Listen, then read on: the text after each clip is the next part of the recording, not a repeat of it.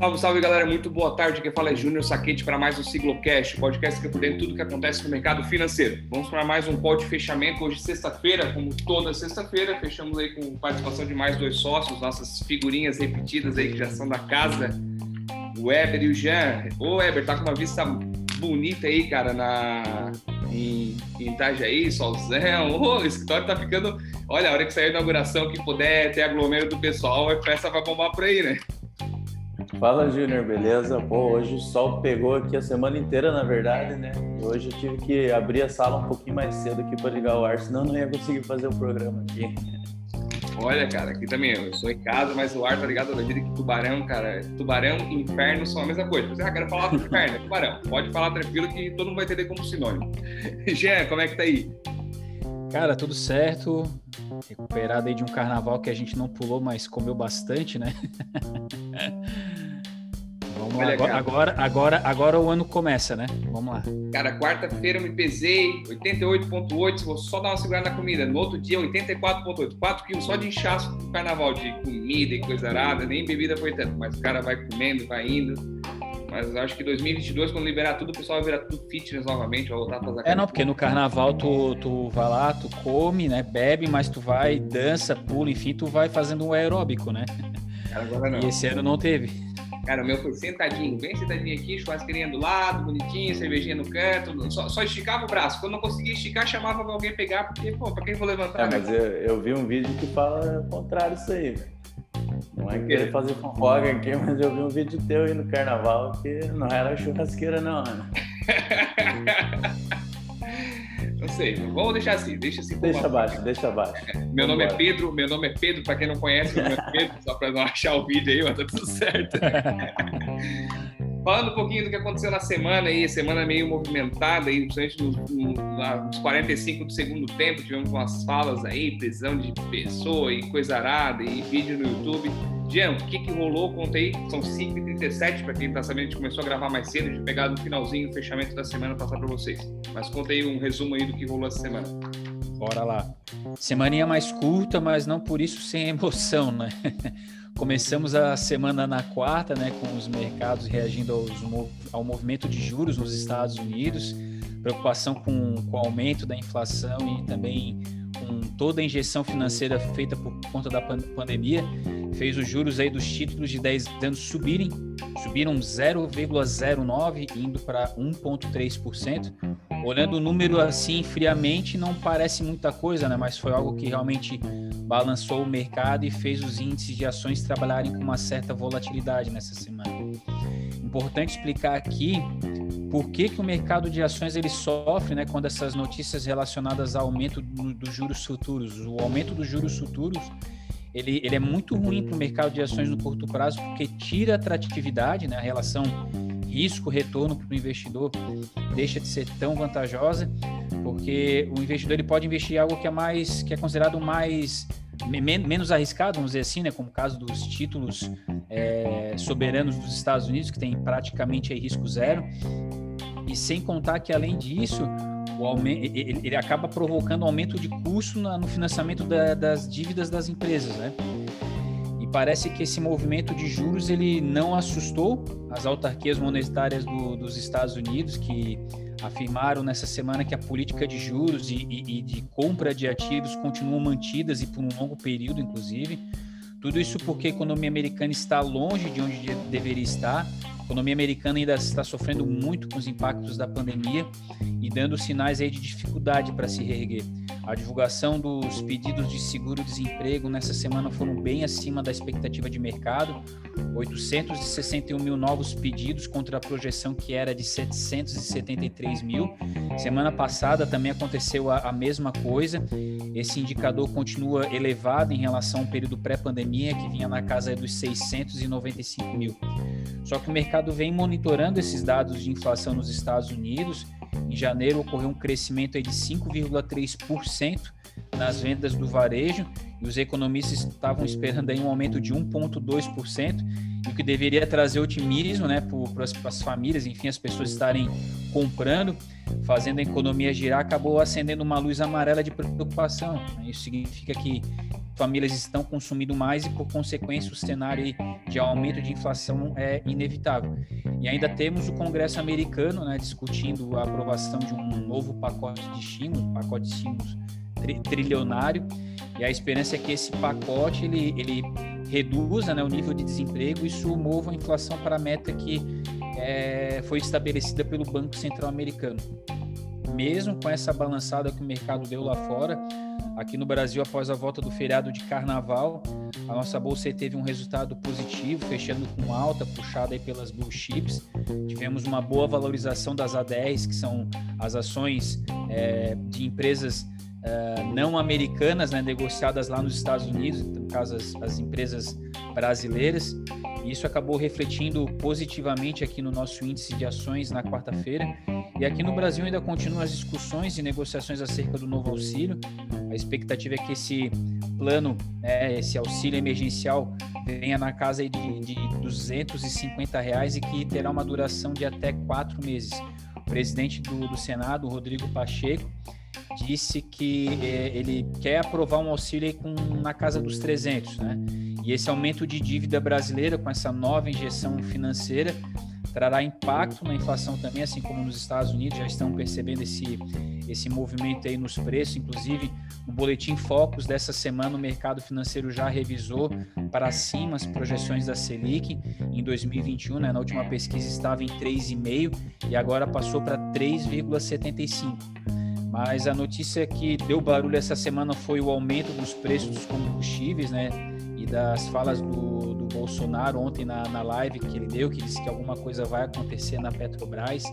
E isso já teve um impacto imediato no mercado ontem e hoje também, mas isso aí é um, um assunto aí que eu vou deixar para o Weber discorrer, né? Falar um pouco do que aconteceu na política essa semana.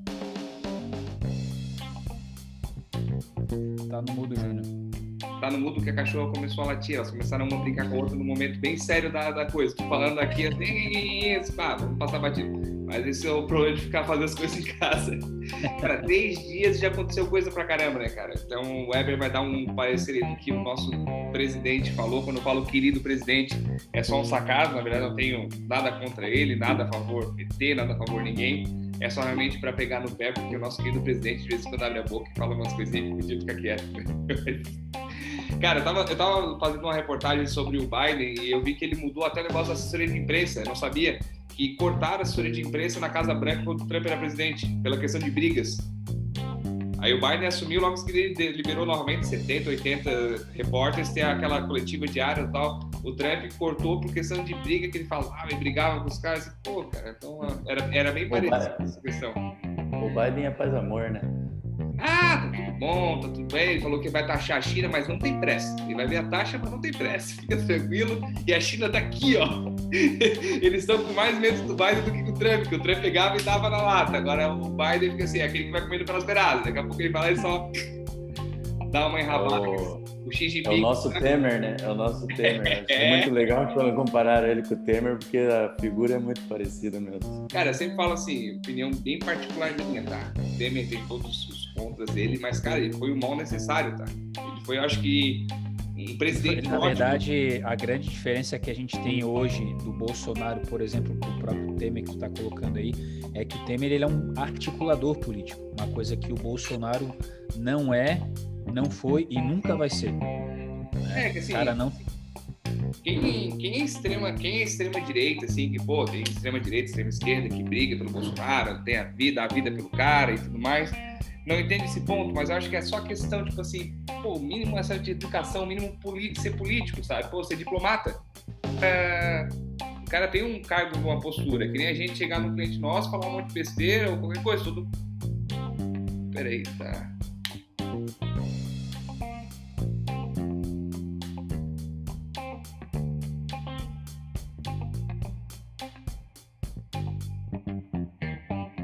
Ao, ao, tudo que estava acontecendo aí na nossa economia, na, na, na, sociedade de uma forma geral. E também tem todo esse apelo em relação à, à esquerda, né? Que eles queriam alguém que fosse 100% contra a esquerda, né? Então, para que é melhor alguém que é extrema direita, né? Porque o centrão acaba, o centrão acaba flutuando, né? Fica na esquerda, fica na direita, né? Então a, a, a população queria alguém, é,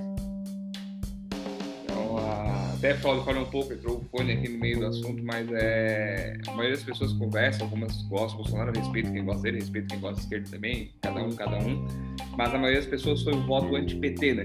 Então era a única pessoa que tinha acesso de ganhar e vou votar nele porque vai dar certo. Porque não, o país está tá encaminhado no contexto legal, só tem esse problema que ele, ele, esquece que ele é presidente. Cada coisa que ele, cada vez que ele abre a boca, é, cara, vai respingando em tudo quanto é lugar, sabe? Então a gente tem que ficar disso. Mas é, o nosso cenário também de país polarizado, né? A última eleição foi pau a pau, né? Então quer dizer que tá metade do país para um lado, metade para o outro. Então qualquer um que estivesse lá e falasse qualquer coisa ia gerar muito ruído, né? Então faz parte. É, bem, explica pra gente aí o que aconteceu essa semana na política, que eu acho que movimentou muito mais do que qualquer outro tipo de cenário, no seu internacional.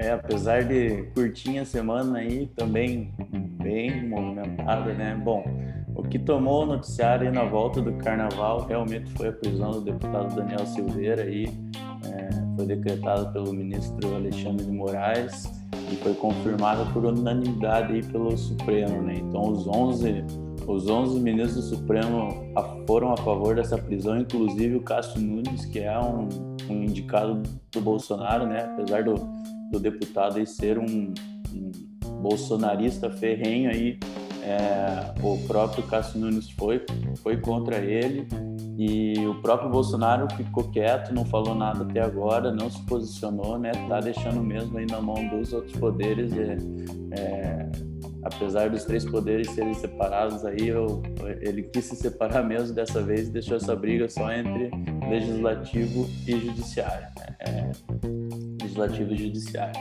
Então, é, então agora, exatamente nesse momento, está aqui na TV, nós estamos acompanhando, é, a Câmara está deliberando aí sobre essa prisão, então para um ministro do, do, STF prender um deputado tem que passar isso pela Câmara, né? Então é, é, passa pela aí pela pela regra de autonomia dos poderes, mas é, então a probabilidade é que a Câmara vá manter essa prisão aí. Então é um é um assunto bem delicado que até muda um pouco a, a perspectiva dessa, dessa liberdade que os parlamentares têm para dar opiniões é, ilibadamente e eles podem falar o que quiserem, quer dizer, podiam até essa semana, né? Então a gente viu que até para a liberdade de expressão e opinião dos parlamentares tem um limite, né?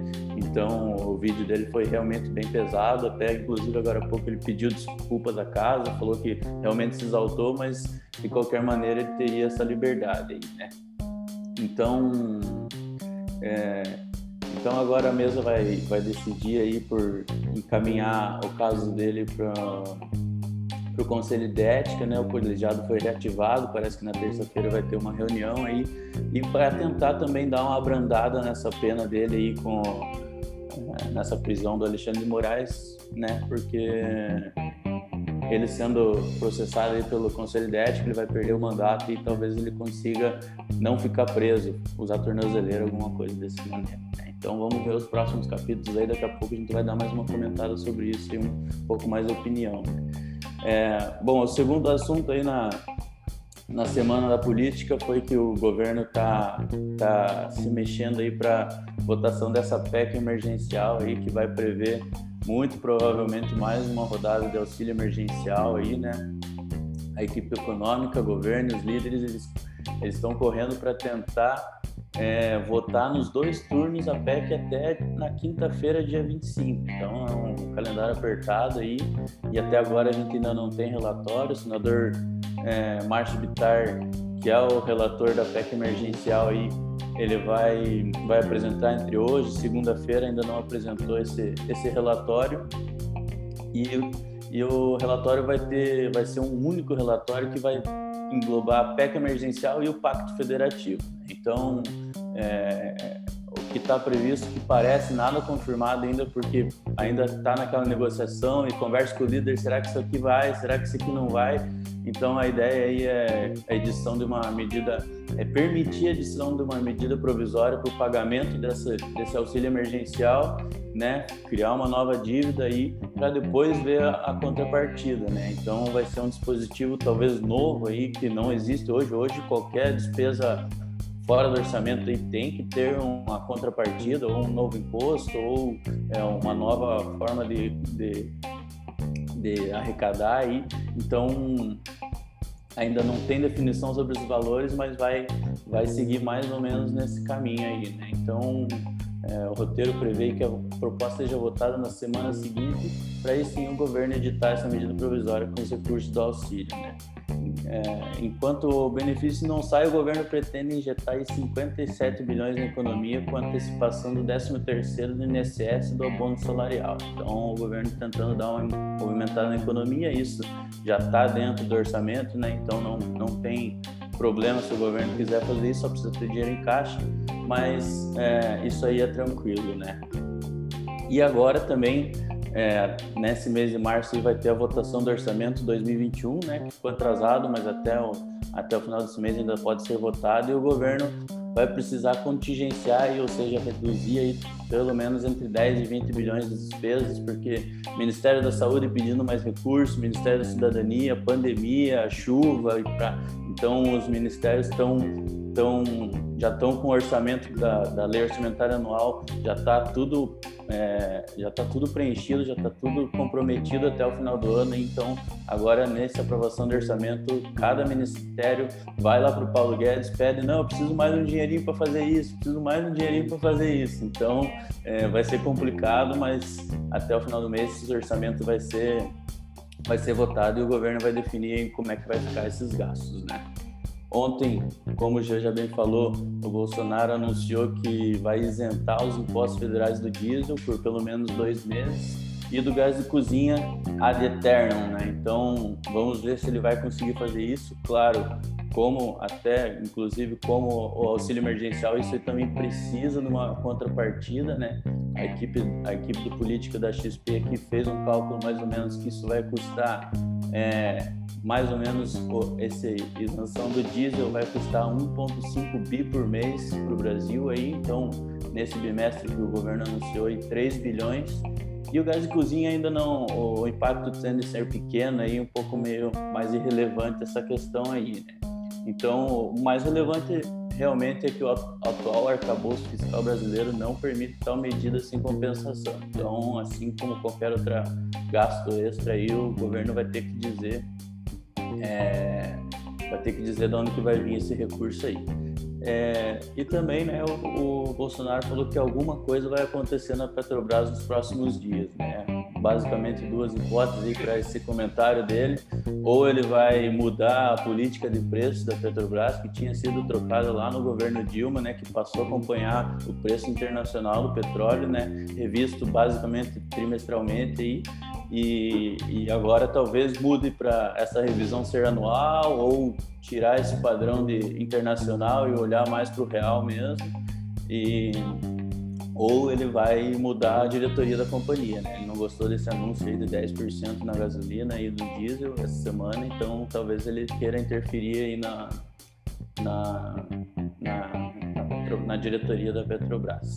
E uma última notícia aí que o governo de Minas Gerais foi até o STF umas duas ou três semanas atrás. A gente tinha comentado que o PT e o pessoal tinha entrado no STF contra o, o acordo feito entre o governo e a, e a Vale pelo caso do Brumadinho, né? Então agora essa semana o governo de Minas foi no STF defender esse acordo, né? Eles afirmaram que os partidos não têm legitimidade para contestar o acordo e alega que haverá retrocesso no atendimento às vítimas se o acordo tiver que ser refeito. É uma verdade, né? Sobre valores, a justificativa é que os 37,6 bilhões fechados na conciliação se referem a compensações que são estimativas. É, ressaltou ainda que na parte da recuperação do bem ambiental o acordo assegura sua reparação integral. Então, é, aí aquele, aquela bagunça que o PT o pessoal tentaram fazer, cancelando esse acordo, que foi um dos maiores acordos da, da história do Brasil e até mesmo do mundo, aí um, uma compensação dessa por parte de uma empresa privada, é, aí então acho que não tem muito sentido a gente travar um negócio desse. Então agora está na mão do ministro Celso de Mello aí para ele para ele ver que, que ele, se ele vai levar para o plenário ou se ele vai acatar esse pedido do governo de Minas Gerais de, de, de, de contestar esse acordo. Mas acho que é mais ou menos isso. Daqui a pouco a gente comenta mais coisa.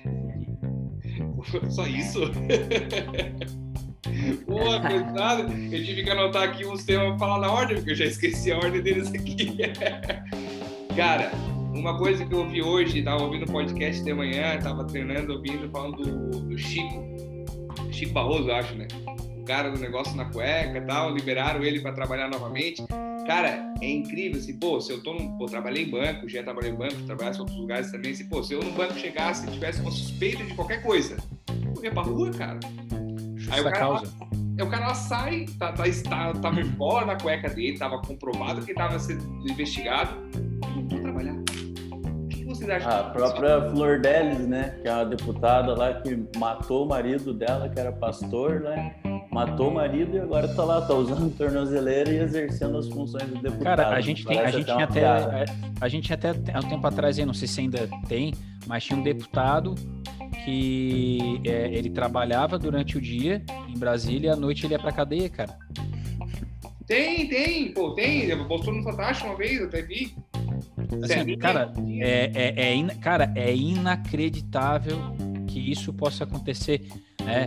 Esse negócio que eles falam de decoro par parlamentar, isso aí não funciona, cara. Isso aí só funciona para quem eles querem que funcione. Né? Cara, a, a verdade, cara, a verdade é essa, cara. É, é, é, uma, é uma decepção tão grande que, que a gente tem com, com os nossos políticos hoje, que a gente vê que as coisas que são feitas lá em Brasília são feitas para eles, cara. É um interesse eles, pessoal, cara. Né? É, é, um interesse totalmente deles, cara. Isso é, é muito isso que está acontecendo na Petrobras. Poxa, é, como é que o investidor, né, ele olha para uma empresa agora com o tamanho da Petrobras, a confiança né, que, que, que agora ele vai ter de, de fazer investimento. A, a Petrobras que está tendo aí com Castelo Branco, uma das melhores direções que a gente teve nos últimos tempos. Né? A gente agora vai, a Petrobras agora pretende fazer vendas de ativos. Agora, como é que o investidor vai ter confiança se realmente a Petrobras vai conseguir se desfazer desses ativos em meio a essa politicagem toda que está acontecendo agora, né? É complicado. É uma, é uma, é, eu sempre brinco assim, é, é, tão fácil de solucionar, né? Vamos criar, um, vamos criar uma lei. Até tava esses dias um, um happy hour, comecei a conversar com o dono do parque, era começou a falar assim, ah, cara, você devia fazer uma baixa assinada, você tá Cara, a gente não começa, mas se a gente, se a gente começasse a criar rumores, quem sabe daria certo. Aquela vez o gigante acordou, deu certo. Todo mundo foi pra rua. Pô, eu lembro naquela época, cara, eu ia pra rua, parece que arrepiava tudo, cara. Eu vi nacional, cara, chegava a chorar assim, pô, todo mundo unido pra. querendo isso. Cara, lei básica. Teve investigação de corrupção, cara, afasta o cara já, deixa afastado. Condenou, condenou. Não ganha mais nem pra síndico de prédio, cara. Não consegue nem registrar o mapa no cartório. Esquece a vida política do cara. Só que qual é o problema? Quem faz as leis são eles. Então não tem. Daí... É, é, tão simples, cara. Pô, vamos lá. Se o cara trabalha. Vamos usar o exemplo do banco. Se o cara for pra rua do banco por justa causa pro roubo, ele vai conseguir pegar outro banco, já? Explica. Eu acho que não. Eu também banco. Não consegue, cara. Não, não consegue. Fica ali um carimbo ali de, né? É, assim, pô, é que nem, é que nem no, no, na questão do banco em si, cara, até Serasa eles olham. Se o cara teve uma dívida fodida no Serasa, acontece, tem jeito, é, o financeiro é ciclos, cara, não pega trabalho. Aí no nosso lá, o governo comanda o país, que reflete tudo na gente, pode ser de boa. Tu rouba, Inclusive a nossa profissão, né? Nós, pra gente autônomo de investimentos, a gente tem que ter a ficha limpa, tem que Sim. ter tudo certinho, senão também não né, pagar fiscalização pra caramba, mas senão a gente não faz. E na política já é outra coisa, né? Porque vai acaba tudo no STF e eles que decidem de fato os rumos do Brasil, né? Pô, a gente tem deputado com dinheiro na cueca trabalhando, deputado que matou o marido trabalhando e o cara que fez um vídeo xingando os caras do STF agora tá preso e vai perder o mandato. Inclusive agora a relatora aqui, que é uma, uma deputada do Centrão, do PL aí, é, já concordou com a prisão aí do deputado, então é, e assim, a gente está na mão dos 11 ali, realmente. Eu não vi o vídeo na íntegra, tá? Mas assim, cara, eu acho que não falou nada que não seja tão verdade, tá? Ele pode ter usado as palavras erradas, não devia ter feito, mas assim, pô, cara, a, ele falou, a gente tá na mão dessas pessoas, assim, não tá lá. Não... A, a, verdade, Júnior, é que quem manda no Brasil é o STF, cara. É? É o STF, né? E aí tem aí o, o esse, Dani, esse deputado ele, ele quis comprar uma briga ali com o STF, que na verdade a Câmara dos Deputados já está é, é, de olho atravessado para o STF, que eles estão é, criando algumas dificuldades ali para os deputados. E ele jogou isso né, para ver se os deputados também compravam essa briga junto com ele, só que né, não deu muito certo. Só que deu como, ruim. do mesmo deu jeito ruim. que o Júnior falou que pô, o cara tem que não pode ter processo e tal, tudo eles vão acabar com os processos lá no STF, tudo eles têm medo dos caras, né? Aí vai chegar lá e, e para acontecer também o que o Júnior falou, pô, o cara vai ser processado, vai ser nunca mais pô, ele tem que recorrer uma, duas, três, quatro e lá no STF para acabar o caso. Então são todos esses deputados, são tudo, são tudo criminosos, mas não foram julgados em nenhum momento, né? Foram julgados e estão recorrendo e isso vai se arrastando para além da vida aí. Cara, é que nem eu falo assim, ó, o Brasil não é para amador, tá? A gente, assim, eu falei, a gente sobrevive em qualquer lugar do mundo, tá? Assim, ah, morar lá no gelo é foda. Que foda, cara. A gente é brasileiro e toca ficha. Mas a, a, a questão que fala assim, pensa, pô, a gente fala dos investidores indo para o Brasil e tudo mais, pô, o Brasil é forte, tá? Para todo mundo ver esse rebuliço que tem a nossa política, essa... Agora, tá, agora sim, agora ele tá mais ou menos, tá? Na época pô, da Dilma ali foi um sardalhaço, pedalada, e todo mundo vendo, mas assim o país continua indo, sabe? A gente vai remando e vai remando, a gente tem força. É que até eu estava conversando com o cliente, 300 anos levou para a Dinamarca quase extinguir a, a corrupção. Então aqui, a hora que decidir, assim, vai... Meu vô, cara, pô, meu vô faleceu já, velhinho, 80 e poucos anos, então assim, não, quer resolver, cara, bota o exército na rua. Naquela época resolvia todo mundo, quem trabalhava tava bom, quem não trabalhava é pra cadeia. Ele já resolvia tudo na grosseria. Hoje não funciona mais assim, ninguém é a favor disso. Mas, cara, tinha que ter um, uma reviravolta de alguma maneira. A gente, é que a gente é acomodado, né? A gente acostuma, a, gente acostuma, é costumeiro. A gente ouviu isso no jornal, cara, ó, tá de boa, a gente tá, de, a gente tá acostumado a falar, a gente nem presta atenção mais, ah, isso, aquilo, ah, ok. E a gente não devia se acomodar com essas coisas, mas é, é, tranquilo. A gente já falou da Petrobras aí, tava falando também da, da questão, pô, a gente, tá, a gente tá juntando migalhinha, fazendo rifa para pagar o auxílio emergencial. Aí o cara vai lá e corta 3 bilhões em dois meses, cara. Eu acho que foi 20 bilhões o auxílio emergencial, não foi, Weber? Foi, é. Primeiro? Pô, 20, não, mas, o primeiro 60 e poucos, né? Agora vai para 20 alguma coisa. Depende, Pô. ainda não sabemos porque eles não definiram nem o valor disso aí ainda, né? Mas é basicamente a metade aí do que foi o primeiro. É, mas vamos botar assim, botar 20 bilhões, cara. 3 milhões, 3 milhões ali dá um pouquinho mais de 10% já, cara. Poderia dar. Agora vai faltar mais 10%. Mas tocamos ficha nisso. Antes da gente encerrar nosso bolão aqui, a gente tá fazendo mais rapidinho um podcast aí para todo mundo conseguir ouvir inteiro, não ficar aquele, ah, acabou, chegou no local, parou de ouvir, então a gente vai fazer uma coisa mais rápida. Eu consegui achar uma curiosidade legal para vocês, eu tenho uma dúvida que me surgiu, cara. A XP abre conta para cachorro, não? Cachorro? Acho que não, né? Cachorro, cachorro animal. Não, né? Não, falando sério, não tô brincando. Eu, eu, nunca fiquei sabendo, pelo menos. Eu também não. Olha, cara, a gente devia buscar esse nicho de, de, de, de, de pet, tá?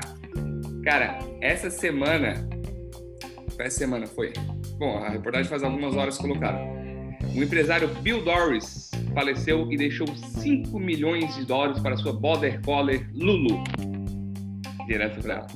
E daí deixou, claro, ficou num fundo de investimento e deixou de tutela da cadelinha, a vizinha que sempre cuidava, tal, tal, e deixou especificado que é para gastar somente com o essencial. Não tem luxo com a cachorra.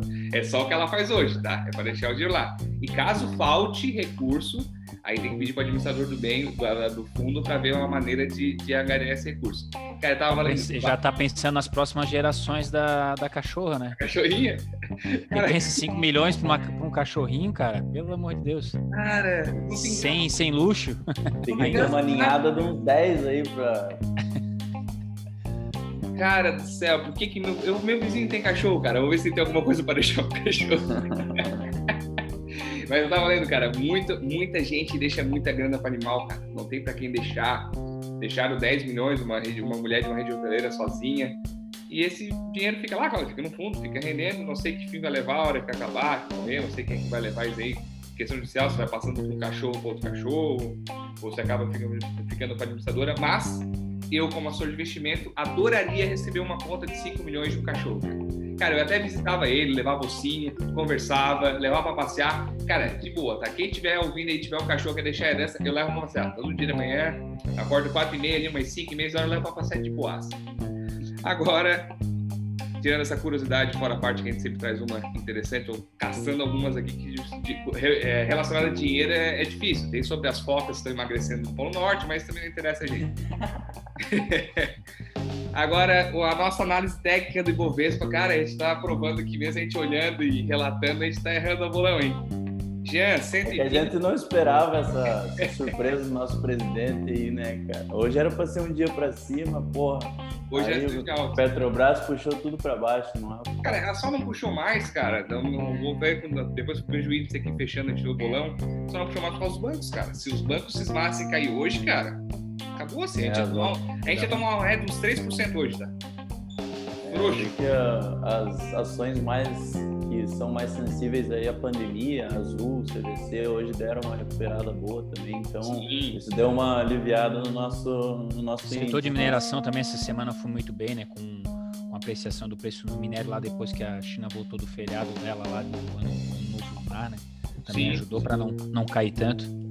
E se a gente pensar que hoje a Petrobras é uma das maiores empresas do índice, caindo 6,5% aí, a gente caiu aí até agora 0,43%, quer dizer que o restante está conseguindo manter um nível aí. Então, ah, dos vale males tá... o menor, né? Vale tá 0,57, a Bev está 1,35, então deu uma aliviada. Mas falando do bolão, Jean jogou aí 120 mil, eu 121,5, o Weber 122 para a semana que vem, galera, o que, que vocês estão pensando aí que vai acontecer? Eu vou manter a minha aposta nos 120. 120? Beleza. Quase é. acertei, né? Na verdade, se não fosse hoje, eu teria acertado, né? É. eu vou, não, vou, eu vou de 122 de novo. Vamos lá. Agora, é que nós só tivemos três dias, né? Agora nós vamos ter três dias para cumprir a meta aí. Cara, eu vou, eu vou jogar 119,800. Tô com essa, tô com essa expectativa ali que vai ficar 119,800. De lado. Tá. Eu, vou, eu vou começar a botar uns quebrados ali. E falando em alta rapidamente, o fechamento aqui, a, o Ibovespa caiu 0,43 com 118.686 pontos. Meu chute aí vai subir mil pontos na semana que vem. O dólar caiu 0,70 a 5,41. E o Bitcoin fechou com a cotação do dólar atual 55.703 dólares cada Bitcoin. Eita, e hoje, hoje, inclusive, o Bitcoin chegou a bater 300 mil reais aí, né? Então, terminou, terminou, 301. É uma nova marca. É, o Bitcoin não fecha, né? É, não. Tá, tá, tá em 301, 357 agora. É, mas ele tá bateu essa recorde, operou um pouco para cima do 300 mil ali, deu uma caidinha, agora recuperou. Então, ninguém segura o Bitcoin. Não, e para quem... E, e, e, lembrando que na semana que vem, né, a gente tem aí, para quem está nos assistindo, a gente vai ter uma live bônus aí, pessoal da Hashdex, né, para falar de, de Bitcoin, né, de criptomoeda.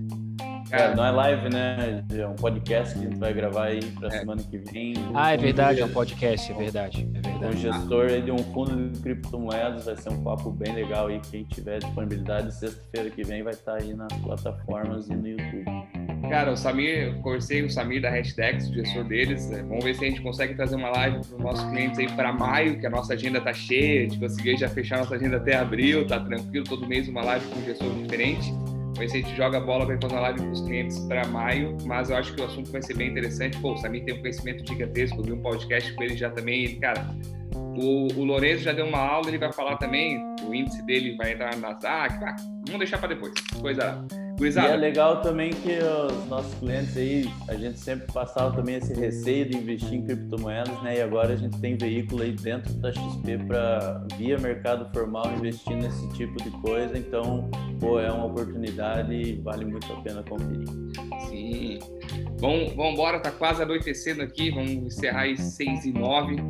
É, Bergian, obrigado aí pela presença de vocês, um bom final de semana. Conto com vocês aí semana que vem, na terça, pra gente gravar nosso, nosso episódio bônus e na sexta pra gente gravar nosso fechamento. Show de bola, valeu, Júnior. Acho que eu ainda vou pegar uma prainha que o sol tá. Coisa boa, hein? Valeu, gente. Bom final de semana. Vou acompanhar o deputado aqui. da praia que eu sei. valeu, um abraço. valeu. valeu.